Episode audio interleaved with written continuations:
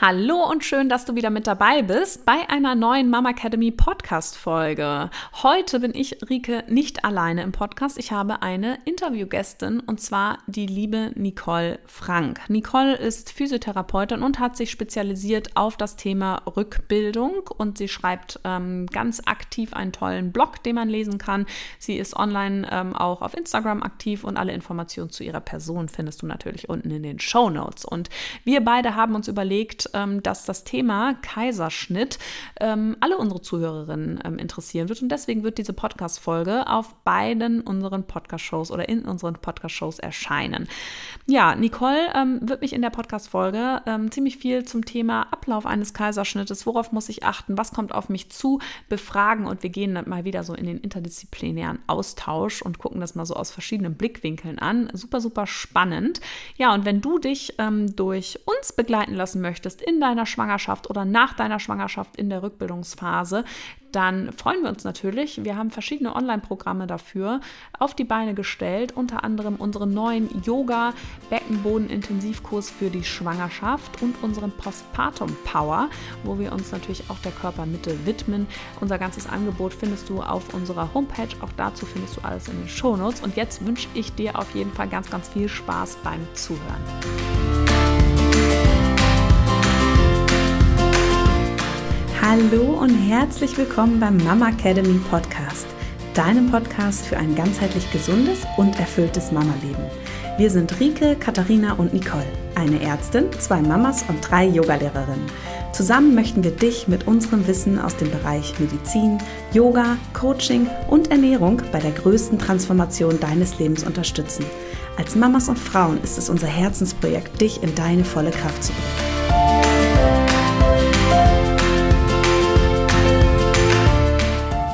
So, also von meiner Seite erstmal ein großes Hallo. Hallo Nicole. Hallo Rike.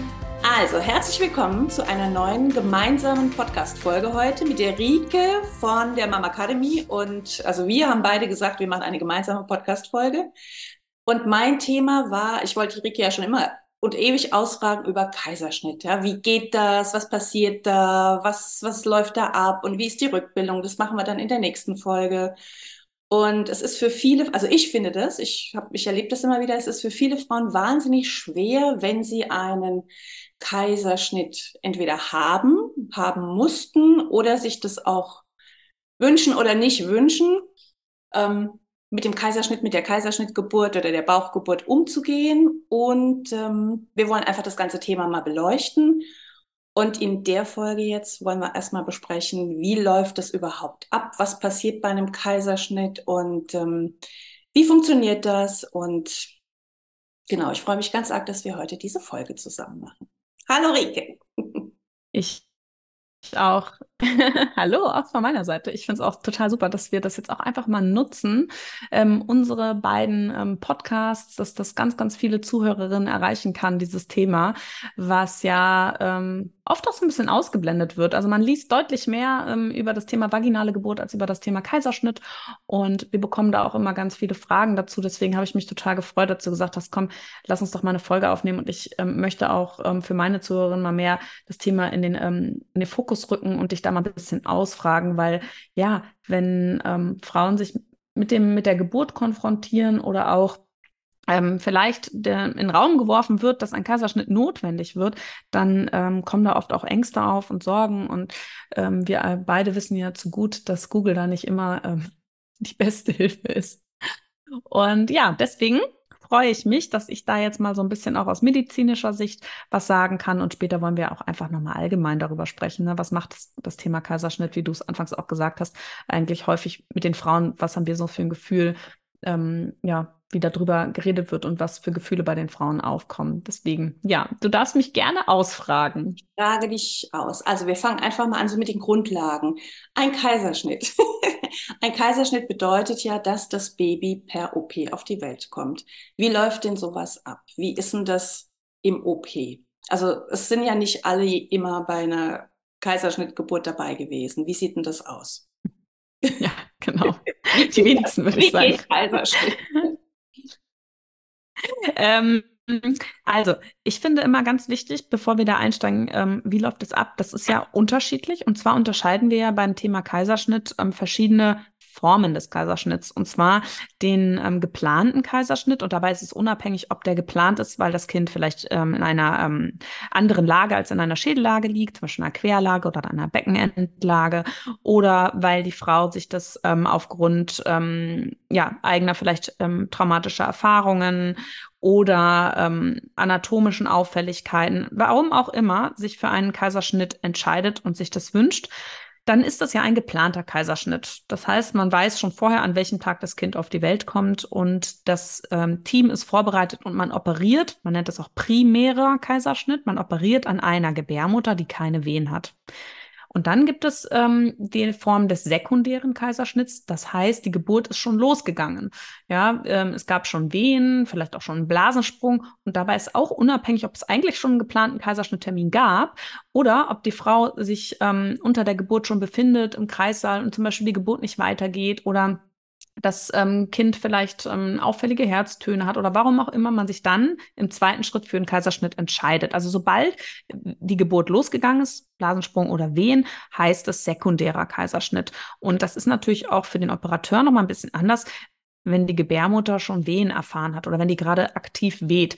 Ja, das, ähm, und dann kommt es natürlich nochmal darauf an, wie schnell muss der Kaiserschnitt erfolgen.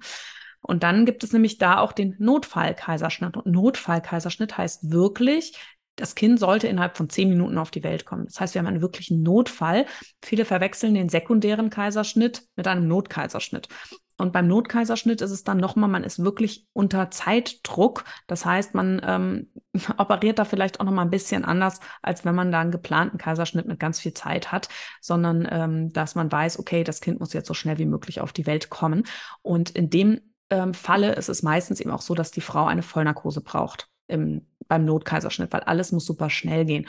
Und der geplante ähm, primäre Kaiserschnitt und der sekundäre Kaiserschnitt, die können häufig noch in einer ähm, Regionalanästhesie erfolgen. Das heißt, ähm, in einer PDA oder in einer Spinalanästhesie, sodass die Frau wach bleiben kann.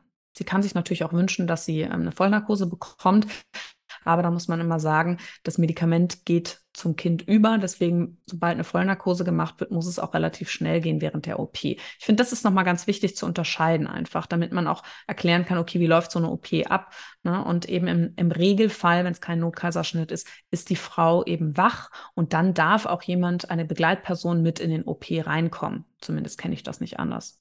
Dass, ähm, dass die Frau nicht alleine ist, wenn sie in Vollnarkose ist, darf keiner mit in den OP reinkommen. Das mal so als Grundlage quasi. Genau.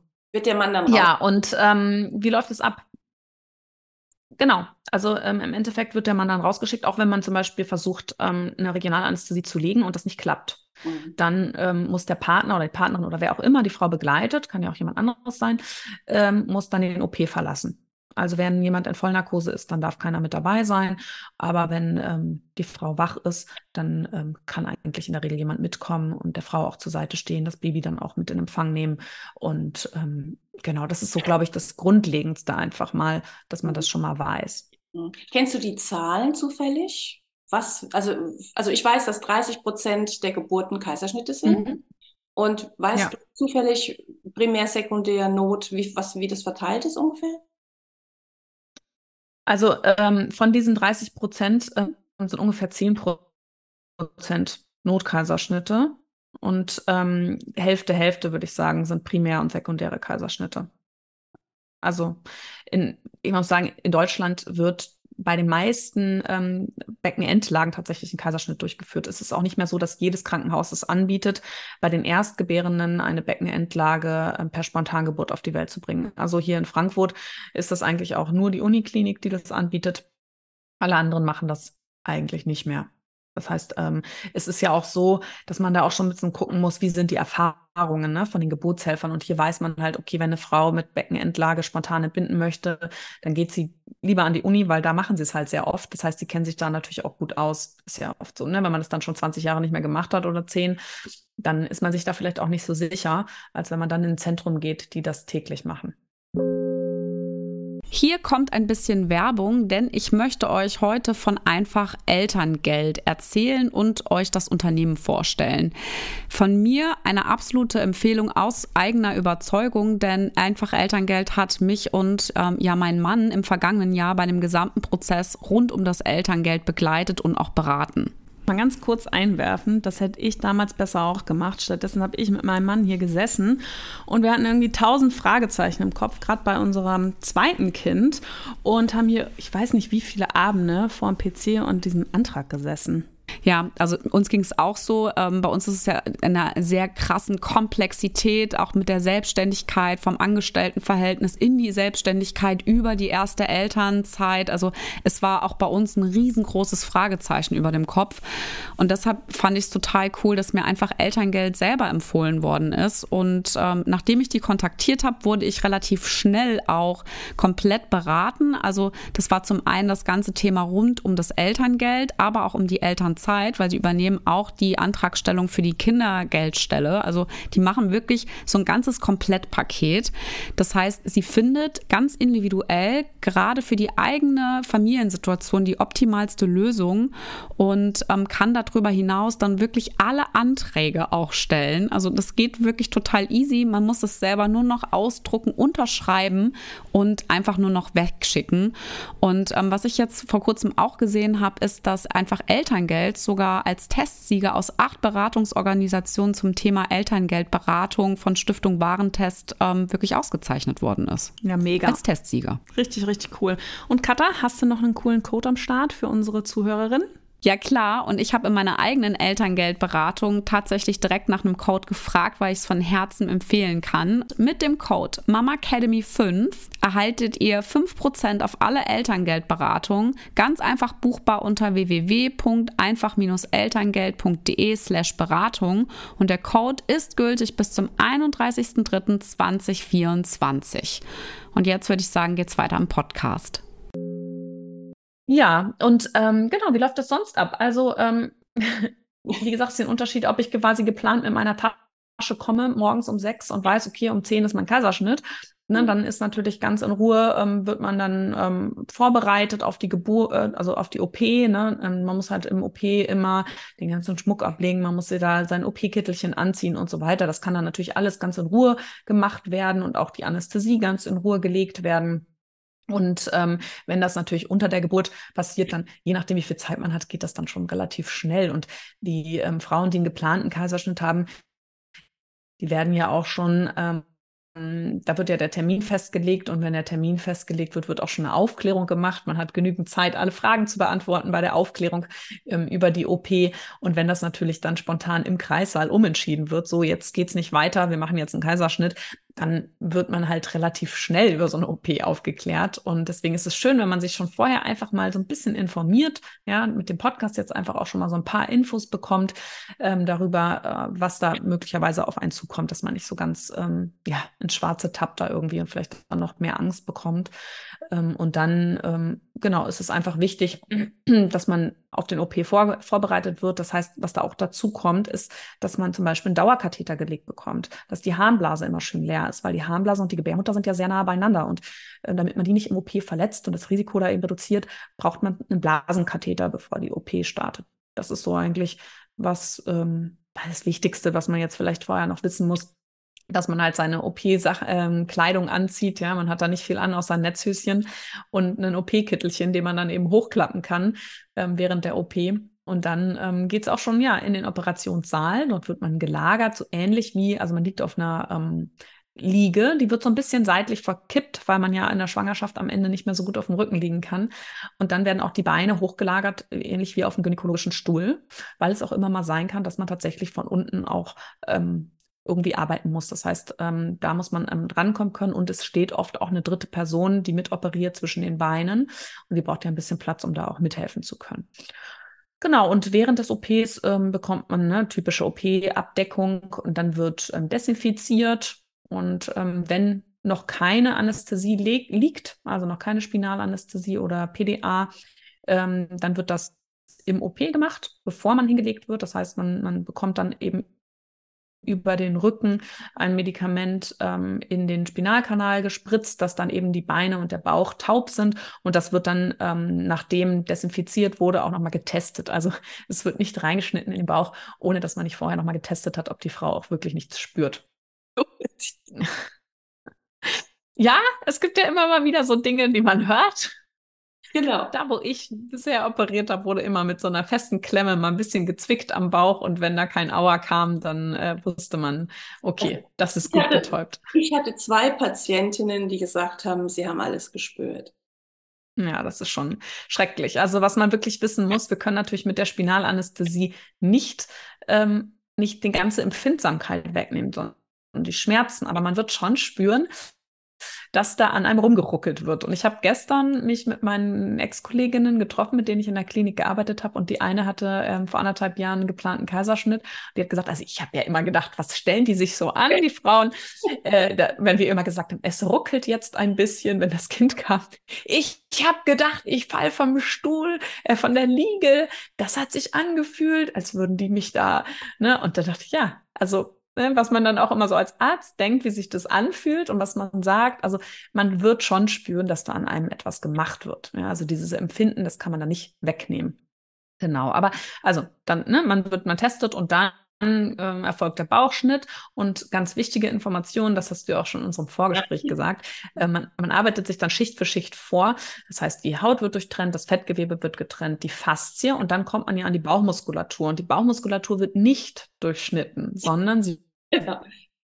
Wird mit den Fingern auseinander gedehnt. Ja, also das klingt immer so sanft, ne? aber man, ja, man zieht die auseinander. Und ähm, dann arbeitet man sich weiter, bis man an der Gebärmutter angekommen ist. Die macht man auch tatsächlich nur mit einem ganz kleinen Schnitt auf und auch da nimmt man dann wieder die Finger, um die Gebärmutter auf, weiter aufzudehnen, damit man eben das Kind nicht mit dem Messer verletzt. Mhm. Es kann tatsächlich sein, dass man immer so einen kleinen Kratzer bei dem Kind ähm, erzeugt, wenn das wirklich so nah an der Gebärmutterwand ist, aber da ist man schon sehr, sehr vorsichtig ähm, und das hat in der Regel auch keine Konsequenz. Also ähm, genau. Und dann wird das Kind eben rausgehoben aus der Gebärmutter. Das ist deutlich spürbar für die Mutter. Man sagt das auch, äh, sollte man eigentlich auch ankündigen. Und dann wird das Kind abgenabelt. Ja, das heißt, die Nabelschnur durchtrennt, an die Be ähm, Hebamme übergeben, die mit im OP steht. Und ähm, dann nimmt die Hebamme, so war es bei uns immer, das Kind kurz mit raus, ähm, packt es warm ein und bringt es dann auch wieder in den OP, sodass der, die Begleitperson dann das Baby auf dem Arm halten kann, bei der Mama hinten ist, dass die das Kind auch sehen kann. Und ähm, die, dann wird weiter operiert, das heißt, die Plazenta wird rausgeholt. Es wird einfach manuell mit den Fingern ähm, rausgehoben. Dann wird die Gebärmutter von innen nochmal gesäubert. Das ist auch nochmal eine wichtige Information, weil die Frauen nach dem Kaiserschnitt einen deutlich geringeren Wochenfluss haben. Und das liegt daran, dass man die Gebärmutter, also die Reste der Eihaut und so weiter schon entfernt während der Operation. Und dann wird äh, Schicht für Schicht wieder verschlossen. Das heißt, die Gebärmutter vernäht, die Faszien vernäht, die Bauchmuskulatur vernäht man in der Regel nicht. Es gibt Operateure, die das machen, die die einfach so locker zusammennähen, aber man muss sagen, die Nähte die das lösen sich in der Regel wieder auf, das hält nicht und es hat dann eben auch keine Konsequenz, kann höchstens mehr Schmerzen machen. Deswegen sieht man davon eigentlich ab. Und was wichtig ist, dass die Faszie gut vernäht ist und dann eben auch die Haut. Ähm, in der Regel wird sie vernäht ähm, in intrakutan, das heißt, dass man die Stiche von außen nicht sieht, sondern dass es dann eine feine Linie ergibt. Es gibt aber auch Krankenhäuser oder auch wenn eine ähm, Frau sehr korpulent ist, dass man mal tackert. Und in Spanien zum Beispiel haben die regelhaft getackert, als ich damals da PJ gemacht habe. Ähm, das ist natürlich, also für die, für die Heilung ist das gleichwertig. Man muss aber sagen, dass man nachher dann oft die Punkte sieht von den Tackern. Also optisch ähm, ist es nicht ganz so schön am Ende wie eine ähm, intrakutane Naht, genau. Und alles in allem, wenn das ein geplanter Kaiserschnitt ist und es keine Komplikationen gibt, dann dauert die OP ungefähr eine halbe Stunde. Okay. Aber jetzt lass mich doch mal rekapitulieren. Jetzt warte mal. Man schneidet die ganzen Schichten quer, ne? Ja. Immer. Weil mhm. irgendwo habe ich das so. gesehen, dass irgendwo längs geschnitten wurde. Ja. Wo war das denn jetzt nochmal? Nee, das ist gut, dass du das sagst. Also in der Regel wird der Schnitt ja kurz überhalb der Symphyse durchgeführt, also wirklich niedrig, so dass er in der ähm, Bikini-Zone drin ist, dass wenn man einen Bikini trägt, dass der Schnitt eigentlich nicht zu sehen ist. So, kann, so tief sollte er eigentlich sein.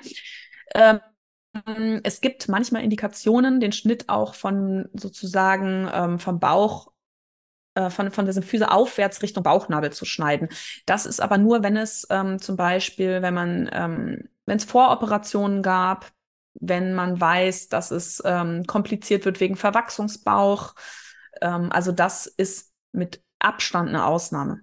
Das, das muss einen Grund geben, medizinischen Grund, warum man einen Längsschnitt machen muss, ähm, weil es vielleicht eben vorherige Komplikationen bei OPs gab oder ähm, es ein großer ähm, ähm, Uterusmyomatose, das mit vielen Myomen gibt oder sonstiges, wo man weiß, okay, da braucht man einfach mehr Platz.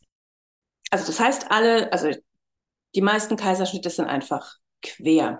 Aber wenn, wenn man dann auf diese Faszienschicht kommt mit den Muskelbäuchen, das wird dann längs gemacht. Wenn die Muskeln nicht durchtrennt werden, schneidet man in der Mitte zwischen den Rektusbäuchen oder wo genau wird das gemacht? Weißt ich also, meine? Ja, also ähm, man äh, bei den, ähm, also man schneidet eigentlich gar nichts längs in, im Bauch. Ne? Also wenn wir jetzt einen ganz normalen regulären ähm, Kaiserschnitt machen, dann schneiden wir nicht nie längs, sondern wir schneiden immer nur quer. Und ähm, bei den äh, Muskelbäuchen, das ist jetzt, das nennt man ja die, ähm, der Kaiserschnitt nach Miskaf-Ladach. Und da steht immer, man dehnt die Bauchmuskulatur auseinander, aber man reißt ehrlicherweise ein bisschen auseinander. Ja, das heißt, man greift wirklich mit den Fingern zwischen die Muskelbräuche und reißt sie so auseinander. Ja, also, und das wird nachher nicht genäht. Ja, ähm, das ist alles relativ weich. Ja, also man stellt sich das ja immer so fest vor, aber es ist relativ weich. Ja, genau. Aber es wird nicht von oben nach unten ähm, genäht oder von oben nach unten geschnitten zwischen den Muskelbräuchen. Ich, nicht. ich kann mich auch nicht erinnern, als ich beim Kaiserschnitt dabei war, wie das längst quer oder wie das genau war. Nee, in der Regel äh, ist alles quer. Auch das, was man nachher vernäht, ist alles quer. Okay, ich dachte wirklich dann, wenn man unten auf die Faszienschicht oder zwischen die Muskel Muskelbäuche kommt, dann muss man dann irgendwie nochmal längs schneiden oder so, mm -mm. damit. Okay, mm wenn das so gleich ist. Sehr spannend. Es ist ja auch für die Rektusdiastase spannend. Ja? Es gibt ja auch viele Frauen, die dann fragen, habe ich jetzt eine größere Chance auf eine Rektusdiastase, wenn ich einen Kaiserschnitt habe, weil die das halt auseinanderreißen. Mhm. Ja, es, ähm, ich würde nicht sagen, dass die Frauen vermehrt eine Rektusdiastase haben. Ich weiß nicht, was deine Erfahrung da ist. Ähm, ich, aber klar, wenn man sich das überlegt, äh, macht das schon Sinn. Ne? Ähm, aber die, die Faszie, im Endeffekt die Bauchfaszie, die wird ja genauso quer durchtrennt ähm, und wie bei den anderen Frauen auch. Ne? Ja, aber also allein das, die, die, die, Tatsache, dass da irgendwas durchtrennt wird. Mm, nee. Offen ist nach innen nee. quasi, dass da. Das sollte auf also gar keinen Fall sein. Wenn ein Loch in der Faszie ist, dann führt das zu Problemen. Und das, ähm, die Faszie muss immer, da legt jeder sehr, sehr großen Wert drauf, dass die Faszie ähm, sehr, sehr gut verschlossen wird. Das muss auch immer geprüft werden. Das führt eher dazu, dass man dann zu fest vielleicht manchmal verknotet oder so, weil man sagt, okay, fast hier muss ganz dicht sein. Ähm, dass da vielleicht mal an der Seite rechts und links, das sagen ja manchmal auch Frauen nach dem Kaiserschnitt, dass sie an einer Stelle äh, so einen Schmerz haben oder so. Und das kann auch mal sein, dass man da einfach den Knoten wirklich so festgezogen hat, ähm, dass der dann noch ein bisschen Probleme macht nach der Geburt. Okay, okay. Und was du vorhin gemeint hast, ist nur noch mal, um, um für mich das auch klar zu kommen. Also auf diese, die Faszie wird vernäht, aber es werden nicht die Muskelbäuche zusammengezogen mit einer Naht, weil es nicht hält. Genau, normal reißt also, es aus. Ja. Es gibt Operateure, meine, die das machen. Mhm. Aber bei uns war es einer. Der hat da irgendwie gedacht, nee, ich mach das. Aber es war eigentlich klar, dass diese Naht nichts bringt. Ja, ich habe auch ganz oft schon gehört, dass das einfach nicht hält.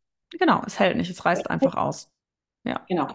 Aber so in meiner, ich meine, wenn du jetzt nicht, wenn man so nicht Mediziner ist und, und das, weißt du, so diese ganze Anatomie nicht am, am, was in der Pathologie sieht, wie das mhm. seziert wird. Man hat ja irgendwie so ganz andere Vorstellungen, als es wirklich ist. Und deswegen, also ich habe in meinem Kopf, wie gesagt, ich kann mich nicht mehr genau erinnern, wie das war. Wenn auch so generell für die Rektusdiastase. Du hast halt diese Rektusbäuche, die verbunden sind ähm, in der Mitte. Mhm. Ne? Der Linie, also das ist ja dann die Linea alba in der Mitte. Ja. Was, wie, wo ist dann der Unterschied quasi, dass ähm, also an der Linie alba quasi, dass dann wird dann ich bin jetzt echt ein bisschen doof. Wird die Linea alba vernäht oder wo wird es dann oder was wird dann nicht vernäht? Genau, es wird eigentlich das, äh, ähm, also die Faszie ist ja das, was dann wirklich dann auch nochmal entscheidend ist, ob man später dann wirklich in die Bauchhöhle reinfällt oder nicht. Und die wird vernäht. Man darf sich aber auch nicht vorstellen, dass ähm, man komplett in der gesamten Höhe im Bauch die Bauchmuskeln auseinander dehnt. Den Platz braucht man ja gar nicht, sondern das ist ja relativ tief unten im Unterbauch. Und da werden dann ja auch Haken eingesetzt, ähm, die ja auch ein bisschen das Gewebe drumherum schützen, dass ähm, nicht die komplette Linie alba, also komplett zwischen den Bauchmuskeln bis nach oben zum Rippenbogen, das komplett aufgerissen wird. So ist das ja nicht, ne? sondern man bleibt ja wirklich auf einer Höhe und trennt und schiebt die da auseinander und dann hält man die Bauchmuskeln mit Haken auseinander fest. Ja, das heißt, es ist eigentlich nur wenige Zentimeter Höhe. Ne? Und das reißt ja dann auch, wenn ich das Kind raushole und der Kopf ist ein bisschen größer. Unser Gewebe ist ja dehnungsfähig. Das heißt, das macht da jetzt eigentlich nicht noch einen größeren Schaden, sondern das, ne, das gibt nach, das Gewebe. Ich äh, mit meinen Fingern, wenn ich reingehe in den Bauch, ähm, durchtrenne oder schiebe das nur ähm, wenige Zentimeter in der Höhe auseinander. Hilft dir das in der Vorstellung? Okay. Ja, und die Linie alba ist ja auch nicht die einzige Faszie. Genau, und also das ist, ist natürlich ja alles unterhalb des Bauchnabels, ne, relativ weit unten und da sind, haben wir sowieso noch mal ein bisschen mehr Schutz im Endeffekt. Genau. Ja, noch mehr Schichten. Ja, genau. genau. Ja, das ist so eigentlich wie so ein Kaiserschnitt abläuft. Jetzt sind wir da ganz schön medizinisch reingegangen, ne, am Ende. Aber man kann sich das ja auch mal, was ich ganz hilfreich finde, ist, wenn man sich doch dann einfach mal ein Bild anguckt, ja, einfach mal guckt, okay, wie ist eigentlich meine Bauchmuskulatur aufgebaut und wovon redet sie hier eigentlich gerade zum Teufel und was ist eigentlich eine Faszie? Ähm, die ja irgendwie unsere Bauchorgane auch schützt ne? und davor schützt, dass die Bauchorgane nach außen kommen. Und deswegen ist es eben auch so wichtig, dass man das alles wirklich Schicht für Schicht verschließt. Und das kann für eine Frau im OP auch ganz schön lange dauern gefühlt, weil man einfach natürlich auf diesen Moment gespannt ist, dass das Baby da ist. Das dauert ungefähr drei Minuten. Und das Zumachen des Bauches, da findet man sich dann wirklich ganz viel Zeit. Und das ist dann so die restlichen 20 Minuten, ähm, die man da noch ähm, liegt, bevor man wieder ähm, angezogen und rausgeschoben wird. Und äh, das ist einfach extrem wichtig, dass man das ordentlich macht, weil unser Körper eben aus ganz vielen verschiedenen Schichten besteht. Und wenn wir da nicht drauf achten, dann kann es halt echt zu üblen Verwachsungen kommen, die dann natürlich auch Beschwerden machen. Oder eben, wenn die Faszie nicht richtig verschlossen ist, dass sich da doch irgendwie ein Stückchen Darm rausmogelt oder sowas. Deswegen ähm, da lieber ein bisschen geduldig sein im OP und sagen, okay, die machen das jetzt hier ganz ordentlich. Und ähm, ja, als dass, man das irgendwie so wischiwaschi macht. Genau, und ich finde, das ist auch total wichtig später dann für die Rückbildung mit den Verwachsungen, ja, weil sich viele Frauen viel zu sehr belasten von Anfang an. Und dann habe ich immer das Gefühl, je mehr die am Anfang sich irgendwie stressen und machen körperlich, desto mhm. eher haben sie Schmerzen und Verwachsungen später. Ja. Da können wir ja dann Genau, wir wollen ja auch nochmal eine Folge aufnehmen zur Rückbildung. Ich habe auch ähm, natürlich auf der anderen Seite, dass wenn man sich halt gar nicht bewegt und gar nicht so ein bisschen die Faszien in Gleitbewegungen reinbringt, na, das ist natürlich auch wichtig. Also, ähm, aber da gehen wir auf jeden Fall nochmal drauf ein, was kann ich dann nach dem Kaiserschnitt tun. Ähm, interessant ist es ja auch nochmal mit dem ähm, Bonding, ne? Also, weil ja auch viele mhm. dann so denken, okay, aber jetzt habe ich einen Kaiserschnitt, kann ich dann überhaupt bonden mit meinem Baby und so. Und das sind immer für mich so Sachen, klärt das auf jeden Fall vorher ab, wenn ihr wisst, ja, wenn es wo ihr ähm, euer Baby oder eure Babys auf die Welt bringen wollt. Und klärt doch mal ab, auch wenn ihr keinen Kaiserschnitt plant, ähm, wie würde es denn im Falle eines Kaiserschnitts laufen? Darf meine Begleitperson mit in den OP? Ähm, bin ich danach mit meinem Baby zusammen oder getrennt? Weil es gibt auch ähm, Kreissäle, wo der Kaiserschnitt OP nicht auf der gleichen ähm, Ebene stattfindet. Das heißt, das Baby wird dann nach der OP ähm, in den Kreißsaal gebracht und die Mutter ist vielleicht noch eine Stunde im Aufwachraum. Bei uns war das immer zum Glück so, dass die Mutter direkt in den Kreissaal zurückgeschoben wurde, weil wir da die Möglichkeit der Überwachung hatten. Aber das sind immer für mich so wichtige Dinge, die man doch vorher abklärt, damit man auch in dem Fall, auch wenn man keinen Kaiserschnitt geplant hat, weiß, was auf einen zukommt und weiß, wie kann ich mich vielleicht auch auf diese Situation mental vorbereiten. Ähm, und in der Regel ist es wirklich so, dass man das Baby danach genauso auf den ähm, Bauch gelegt bekommen kann im Kreissaal, dass man direkt anfangen kann zu stillen ähm, ja, dass man dieses Bonding ähm, einfach auf jeden Fall dann auch nachholt, was vielleicht nicht direkt im Kreißsaal passiert oder eben im OP, sondern dann halt äh, ein paar Minuten später oder eine Stunde später, ähm, dass man da die Möglichkeit hat, aber dass vielleicht, auch wenn das eben nicht so ist, dass man gleich zusammen ist, dass das dann vielleicht auch die Begleitperson der Partner oder Partnerin dann eben auch, auch tun kann in der Zeit, weil die dürften dann eigentlich schon direkt dann mit dem Baby mit. Und ich glaube, das ist auch nochmal so ganz wichtig, dass viele Frauen denken, oh Gott, oh Gott, ich habe so viel Zeit versäumt und konnte nicht bonden und so. Aber ich glaube, man kann das sehr gut nachholen. Ja, doch, das denke ich auf jeden Fall auch. Von Hebammen auch schon gehört, ja. Du kannst es in den nächsten Tagen total nachholen. Ja, aber es ist eben eigentlich, ist vieles auch möglich. Ich finde es auch wichtig, dass man dann auch sich nicht ganz versucht, nicht so zu stressen, weil man weiß ja auch nicht, wie geht es mir körperlich. Ne? Also wie geht es mir auch in den nächsten Tagen mit dem Kaiserschnitt. Ich finde immer so ein bisschen eine Planung eigentlich ganz gut oder so einen Plan B im Kopf zu haben. Also wenn ich jetzt einen geplanten Kaiserschnitt habe, wirklich mir auch so zu überlegen, hey, wie läuft das da? Brauche ich vielleicht in den ersten Tagen oder es kann gut sein, dass ich in den ersten Tagen vielleicht mehr Unterstützung brauche, auch was das Stillen angeht, weil ich vielleicht mich nicht ganz so gut bewegen kann. Ähm, ne, dass, dass man einfach vielleicht auch sagt, okay, ich habe dann auch mal jemanden da, der mich unterstützt, der mir das Baby gibt zum Stillen, ähm, ne, weil wir können uns auch einfach heutzutage nicht mehr darauf verlassen, dass das Pflegepersonal ähm, in dem Maßen da ist, einen zu unterstützen, wie man sich wünschen würde und wie sie sich wahrscheinlich auch wünschen würden. Aber wir sind halt im Pflegemangel ähm, dass man das dann auch einfach sich mal so ein bisschen gut überlegt oder was kann ich mir vielleicht auch für Hilfsmittel mitnehmen von zu Hause, ein großes Stillkissen, wenn die nicht vor Ort sind oder so, dass ich da mich besser ähm, vorbereite, einfach auf die, die ähm, Tage dann auch danach, ähm, dass man das äh, mhm. ja bestmöglich dann auch hinbekommt. Haben die bei euch im Krankenhaus ähm, Thrombosestrümpfe noch gegeben oder nicht mehr? Nee. Bei uns hieß es nämlich, nee, das, das bringt nichts. Thrombosestrümpfe nicht, Thrombosespritzen aber. Ja? ja. Weil ich fand, ich finde es immer ganz cool mit den Thrombosestrümpfen, weil viele Frauen Wasser einlagern. Und also allein aus dem Grund würde ich immer raten, nehmt Thrombosestrümpfe mit, falls ihr dicke Beine bekommt, könnt ihr direkt die Thrombosestrümpfe anziehen. Das hilft.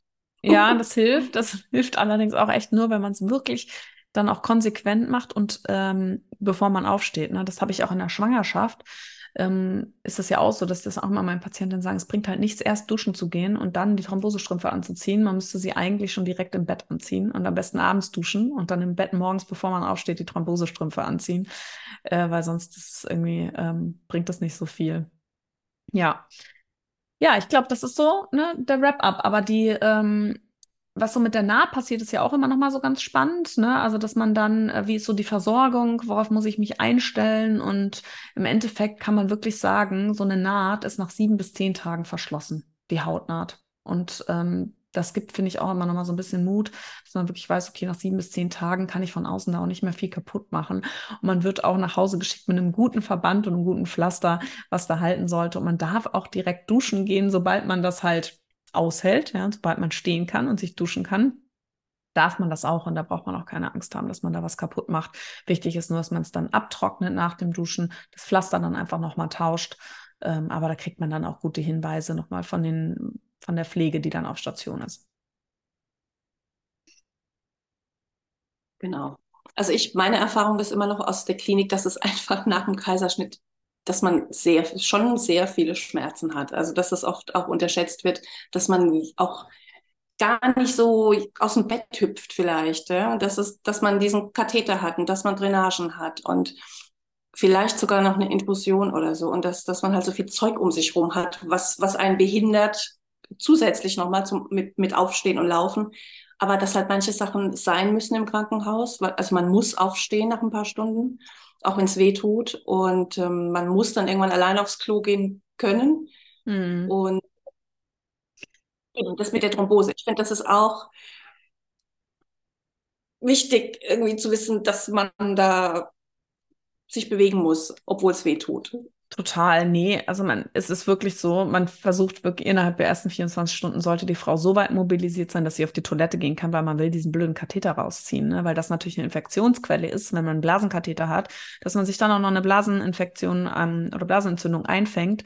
Deswegen innerhalb der ersten 24 Stunden sollte die Frau mobilisiert werden, dass sie auf die Toilette gehen kann. Und ja, es kann schmerzhaft sein. Deswegen mein Appell auf jeden Fall wirklich ausgiebig nach Schmerzmitteln fragen. Und das hatten wir gestern in unserem Gespräch auch nochmal unter den Kolleginnen, wo die dann wirklich gesagt hat, also das Beste, was mir am besten geholfen hat, und ich hätte es nicht gedacht, war Ibuprofen. Obwohl ja auch noch andere Schmerzmittel, ne, die eigentlich viel stärker sein sollten. Und ähm, wirklich zwei meiner Kolleginnen haben gesagt, ich hätte es niemals gedacht, aber das Beste, was mir geholfen hat, war Ibuprofen. Und dass man wirklich sagt, auch wenn man Schmerzmittel angehängt bekommt oder nimmt und man merkt, es bringt gar nichts nach einer Stunde, dann wirklich zu sagen, hey, es bringt nichts, habt ihr noch was anderes? Ne? Dass man nicht denkt, man muss das aushalten, sondern wirklich versucht, da auch Ne, das sind nicht viele Tage. Es ist echt Wahnsinn, das habe ich auf Visite immer erlebt, am ersten Tag die Visite und dann bin ich einen Tag später gekommen, dann war die Frau schon allein zum Frühstück gelaufen. Also das kann man sich als Patientin oft nicht vorstellen. Ich habe denen das auch immer gesagt, gesagt, sie können sich nicht vorstellen, wenn ich morgen vorbeikomme, ihnen wird so viel besser gehen, wie schnell die Regeneration dann auch da ist und wie schnell diese ganz starken Schmerzen auch nachlassen. Ne? Dass man dann noch Tage weiter auch Ibuprofen nimmt und sowas. Ja, aber dieses ganz Extreme nach der Geburt, dass das doch auch schnell ähm, besser wird, als ähm, jetzt einfach auch nochmal wichtig zu sagen und dass man es eben nicht aushalten muss, wenn das wirklich so stark ist. Bitte, bitte, bitte immer nochmal nachfragen, sagen, es hat nicht gereicht und ich denke, okay, ich habe doch schon was bekommen, ich kann jetzt nichts mehr nehmen. Das ist wirklich auch nochmal wichtig, damit dieser Katheter rauskommt, damit man mobil ist. Und wir stellen ja auch immer wieder fest, wenn zum Beispiel das Kind in der Kinderklinik ist, wie schnell die Frauen auf einmal auf den Beinen sind. Ne? Und meistens im Vergleich zu anderen OPs sind die Frauen auch sehr motiviert, weil sie wollen ihr Kind selbst wickeln. Sie wollen mit dem Baby äh, schmusen. Sie wollen, ne, das ist ja eine ganz tolle Motivation, ähm, das Baby nach der Geburt oder die Babys, ähm, als nach anderen OPs vielleicht. Ja, das mit dem Katheter ist echt auch so eine Geschichte, das wissen viele vorher gar nicht. Und mit den Thrombosen, ne, auch das ist ja nicht nur nach Kaiserschnitt der Fall, sondern auch nach vaginalen Geburten. Und da kann ich auch echt nochmal sagen, das höchste Thromboserisiko haben wir so ungefähr auch sechs Wochen nach der Geburt noch. Also, dass man da sechs bis acht Wochen ähm, wirklich auch bei, bei, Beschwerden, die einem komisch vorkommen, ne, dass man ähm, geschwollenes Bein hat auf einer Seite, Schmerzen in einer Seite im Bein, ähm, dass man da aufmerksam ist und das nicht als normal annimmt. Ne? Atemnot, klar, Lungenembolie. Also, dass man echt äh, das immer im Hinterkopf behält. Und äh, wenn es doch mal so sein sollte, dass man auch bei einer vaginalen Geburt danach solche Schmerzen hat äh, und doch tagelang im Bett rumliegt, ähm, kann ja auch mal nach einer Geburtsverletzung sein, ähm, dass man das Thema einfach weiß, dass man weiß, da muss ich vorsichtig sein. Genau. Also nach einer vaginalen Geburt, glaube ich, ist das Thromboserisiko sechsmal so hoch wie sonst ja. und nach einer OP, nach einer Bauch-OP nochmal deutlich höher. Mhm. Also nach einem Kaiserschnitt. Ich weiß jetzt die Zahl nicht, aber. Genau, nach dem Kaiserschnitt ist auf jeden Fall deutlich höher, aber das ähm, Interessante ist ja auch, wir bekommen nach dem Kaiserschnitt haben wir dann oft aber diese Thromboseprophylaxe, die wir geben, ne? und das machen wir nach einer spontanen Geburt dann eigentlich nicht regelhaft. Ja, klar. klar. ja, Genau, ansonsten hatte ich ja auch schon gesagt, mit dem Wochenfluss, das ist immer noch mal so eine Information, die wichtig ist, dass man da auch nicht erschrickt. Ne? Man hat zwar Wochenfluss nach dem Kaiserschnitt, aber es kann halt deutlich kürzer und deutlich weniger sein als nach einer vaginalen Geburt. Man sollte eben nur gucken, dass da ein bisschen was rauskommt und wenn es dann aufhört, einfach, dass sich das ausgeschlichen hat und nicht von, ich habe eben noch viel geblutet zu, auf einmal ist gar nichts mehr da. Das sind immer so Auffälligkeiten. Ja, und ähm, was auch viele fragen, ist immer, kann ich denn nach dem ähm, Kaiserschnitt genauso stillen? Es kann mal sein, dass der Milcheinschuss vielleicht ein bisschen später ist, aber maximal einen Tag später. In der Regel. Jetzt weiß ich. genau. Viele denken ja auch, wenn sie Schmerzmittel nehmen, das geht, ähm, ist nicht gut fürs Stillen und fürs Kind. Das geht ins, ins Kind quasi über die Milch. Stimmt ja. das? Wahrscheinlich nicht. Ähm, sicherlich wird ein bisschen was, was man zu sich nimmt, auch über die Muttermilch gegeben, aber die Medikamente, die auf der Wochenbettstation verteilt werden, die sind alle für stillende Mamas in Ordnung. Und da gibt es dann Studien, die an stillenden Mamas durchgeführt worden sind, wo man sagt, das kann man ähm, geben. Da weiß man, dass dem Baby nicht geschadet wird und nur die werden verteilt. Also das, was da auf dem Tablettchen liegt oder was man angehängt bekommt, da kann man dann wirklich sagen, okay, ich bin hier auf einer Wochenbettstation.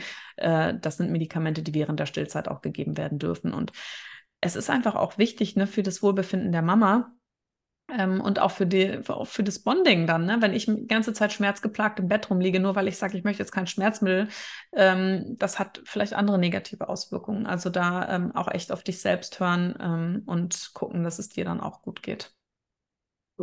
Und ähm, bei Kaiserschnitt gibt es auch Nachwehen. Ne? Ah, so sehr guter Punkt. Grundsätzlich ist Nachwehen und die tun weh und das muss sein, damit die Gebärmutter wieder klein wird. Danke, ja, perfekt. Äh, das ist auch echt was, äh, was man so denkt, das habe ich ja, äh, ne, da fühlt man dann auch mal, wie sich dann Lean anfühlt, wenn man einen geplanten Kaiserschnitt hat, denkt man, okay, was passiert jetzt hier in meinem Bauch? Und das kann natürlich fies sein, wenn man gerade eine OP hatte.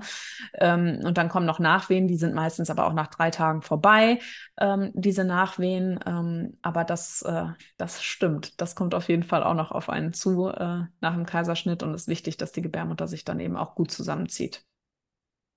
Genau, und wie du immer sagst, das ist ja dann in, also ein, wie sagst du, ein tellergroßer, eine tellergroße Wunde im Bauch.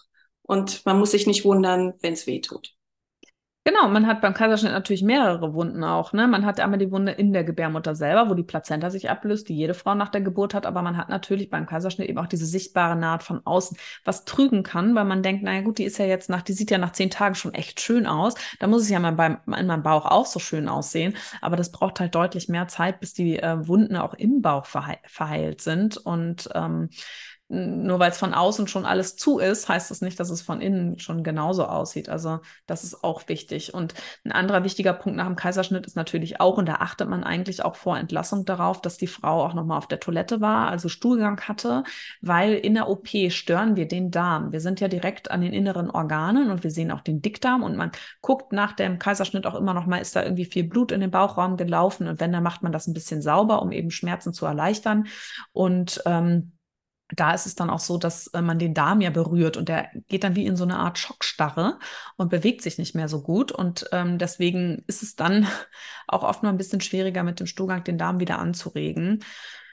Und gerade wenn man dann noch so ein bisschen ne, Blähungen hat und sowas, das kann unangenehm sein. Deswegen echt, liebe Frauen, die ihr uns zuhört und die den Kaiserschnitt bevorsteht, die das schon wissen und äh, auch die, bei denen es dann zufällig zukommt oder Bitte achtet darauf, was euch zu essen geliefert wird. Ich konnte es nicht fassen, was da mhm. bei uns ausgeteilt wurde. Schön den Rotkrautsalat am ersten Abend nach dem Kaiserschnitt. Und ich dachte mir, Leute, die Frau hatte eine Bauch-OP. Ich musste das dann echt immer, gedacht, ich nehme ihn das jetzt hier mal weg, so gefühlt. Also, vielleicht hat man auch äh, schon was Kleines im Gepäck oder eine ähm, Nummer von einem guten Lieferservice der Lebensmittel bringen kann oder einen Partner, Familie, Freunde, die einem was zu essen vorbeibringen, was vielleicht nicht gerade bekannt dafür ist, dass es zu Blähungen führt. Weil das ist echt gemein. Ja, das ist total gemein. Also ich weiß, ich erinnere mich an die Frauen in der Klinik, wie die so Schmerzen hatten, weil sie nicht aufs Klo konnten und weil der ganze, also ganze Bauch fast geplatzt ist vor lauter Blähungen. Ne? Und ich ja. sage, ich, also ich sage auch immer, ja, nicht so viel Körnerkram und bitte jetzt vielleicht nicht unbedingt das heftigste Vollkornbrot oder so am Tag danach essen. Lieber Weißbrötchen, schön einfach verdauliche Kartoffelbrei-Sachen so. Ja, also das, äh, da kann die Kliniksküche auf jeden Fall noch ein bisschen was lernen, aber ich glaube, in den letzten zehn Jahren hat sich da auch nicht viel geändert. Ähm, das aber nochmal so als kleiner Reminder. Gehe ich immer nie, aber trotzdem. Und viel Wasser trinken, immer viel Wasser trinken. Das stimmt. Das ist auch ähm, extrem wichtig für die Regeneration auch tatsächlich. Der Körper verbraucht natürlich auch viel.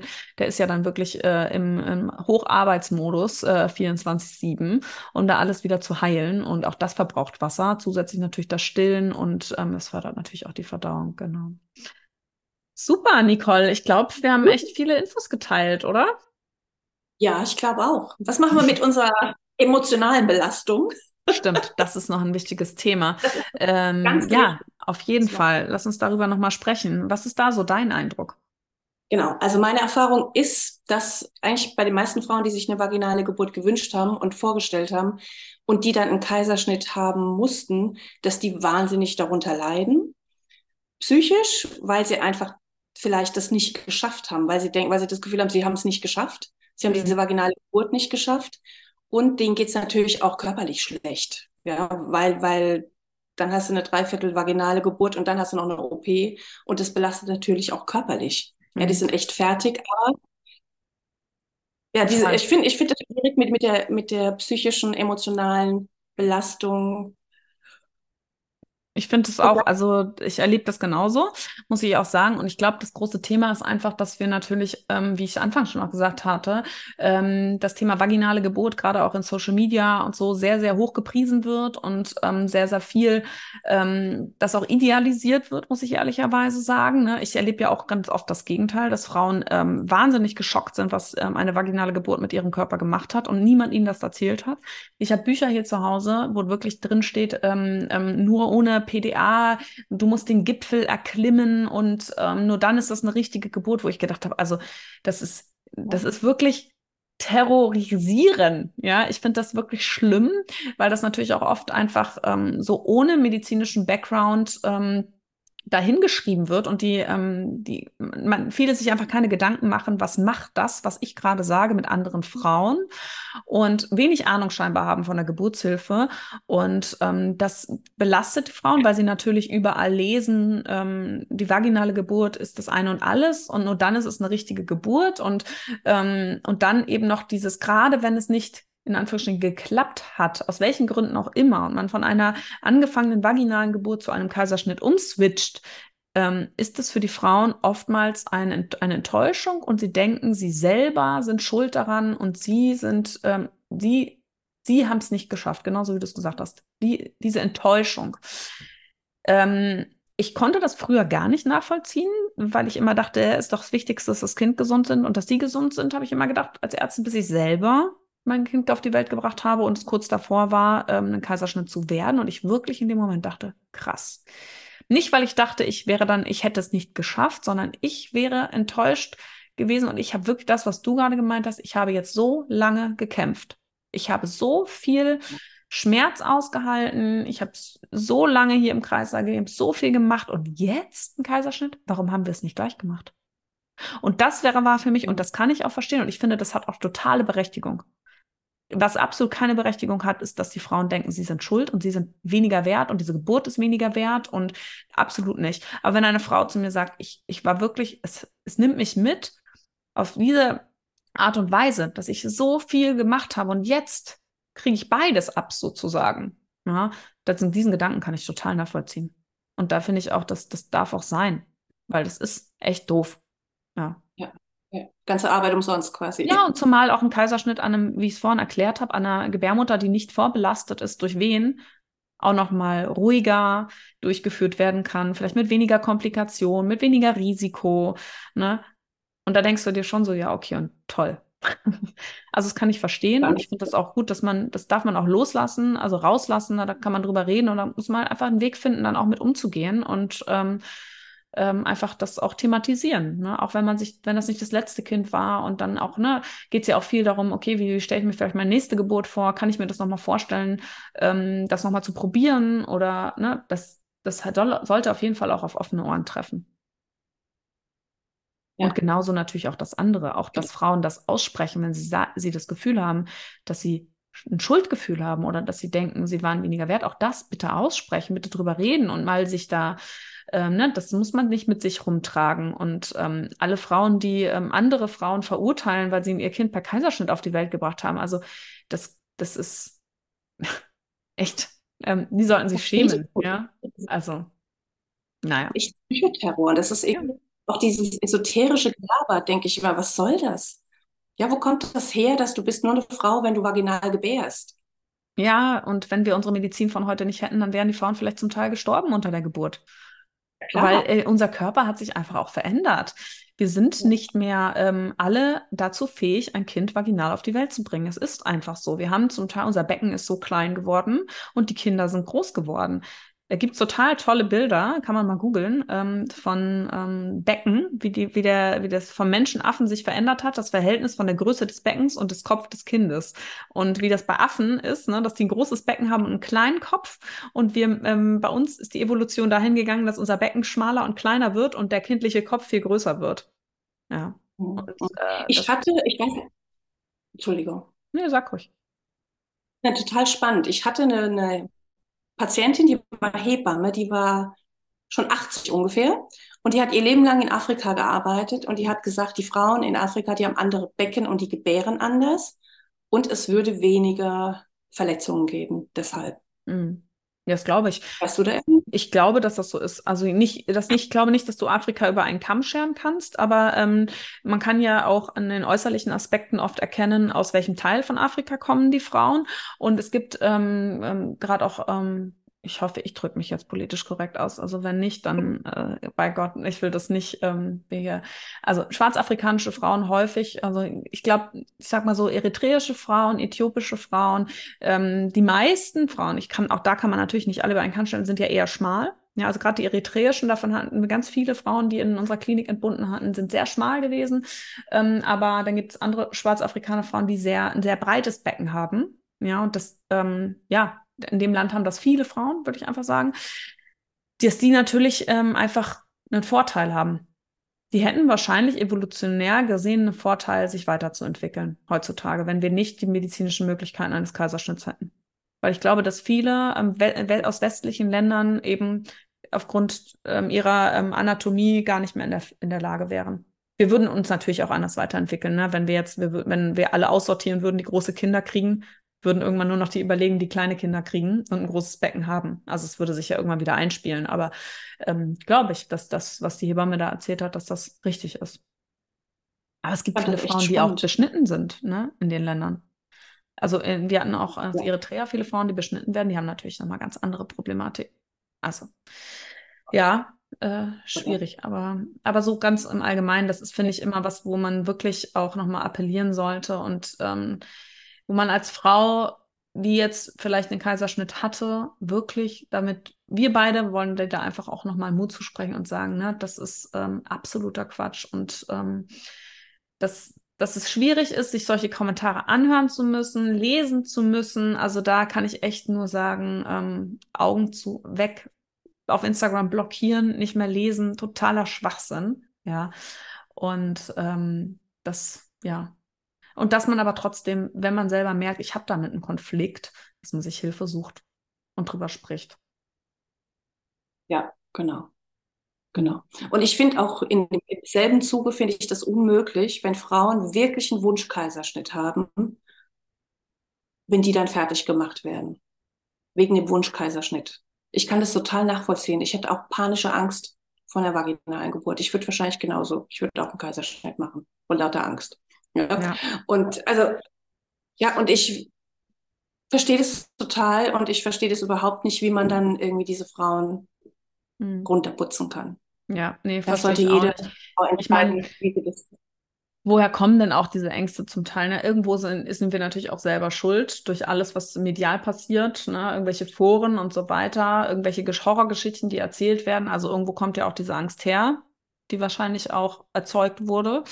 Aber ähm, wir haben heutzutage diese Möglichkeiten und niemand kann ähm, sagen, dass eine vaginale Geburt komplikationslos verläuft. Und genauso wenig wie jemand sagen kann, ein Kaiserschnitt verläuft komplikationslos. Ich finde immer, mir ist in dem Zug immer für die Frauen wichtig, dass sie aufgeklärt sind über alles, ne? dass sie aufgeklärt sind über die Komplikationen eines Kaiserschnitts, über mögliche Komplikationen einer vaginalen Geburt.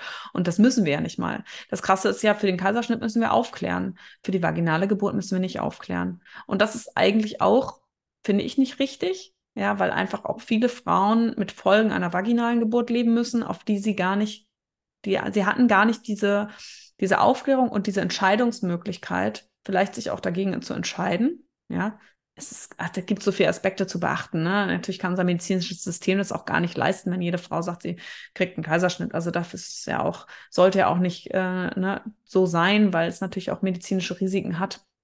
Ähm, auch für mehrere, wenn man sich mehrere Kinder wünscht, etc. Aber ähm, wir haben die Möglichkeit dieser freien Wahl. Und ähm, warum, also warum muss man denn immer andere verurteilen? Warum kann man nicht einfach bei sich selber bleiben? Lass doch einfach andere Menschen ihre Entscheidung treffen. Die haben ihre Gründe und sie sind nicht, sie müssen nicht die Gründe mit jedem teilen. Also. Das ist so, ja, was genau. ich darüber denke. Ja, schön. Ich glaube, ja. wir wollen noch mal, äh, wir werden jetzt nämlich ne, noch mal noch, äh, noch eine Folge zusammen aufnehmen. Ich glaube, wir, wir äh, wollen das mal so ein bisschen trennen, das Medizinische zu dem, was nämlich auch super spannend ist, wie eigentlich so eine Rückbildung läuft nach einem Kaiserschnitt und was dann nämlich mit unserem Körper passiert. Genau. Gut, wir sehen uns quasi in der nächsten Folge wieder. Ja, genau. Und jetzt erstmal auf jeden Fall alles Liebe für dich, die uns zugehört hast. Und ähm, wenn dir unsere Podcast-Folge gefallen hat, dann freuen wir uns natürlich beide über eine positive Bewertung des Podcasts. Und gerne hör doch auch in die anderen Folgen unseres Podcasts rein. Ähm, da bekommst du noch ganz, ganz viele Informationen. Und ähm, ja, darüber freuen wir uns natürlich immer auch, äh, wenn ihr das dann auch weiter erzählt und ähm, anderen Frauen dann eben auch Mut zusprechen könnt und über Themen sprechen könnt, die einfach super wichtig sind und oftmals noch so ein Tabuthema sind. Genau, super. Vielen Dank, hast du schön gesagt.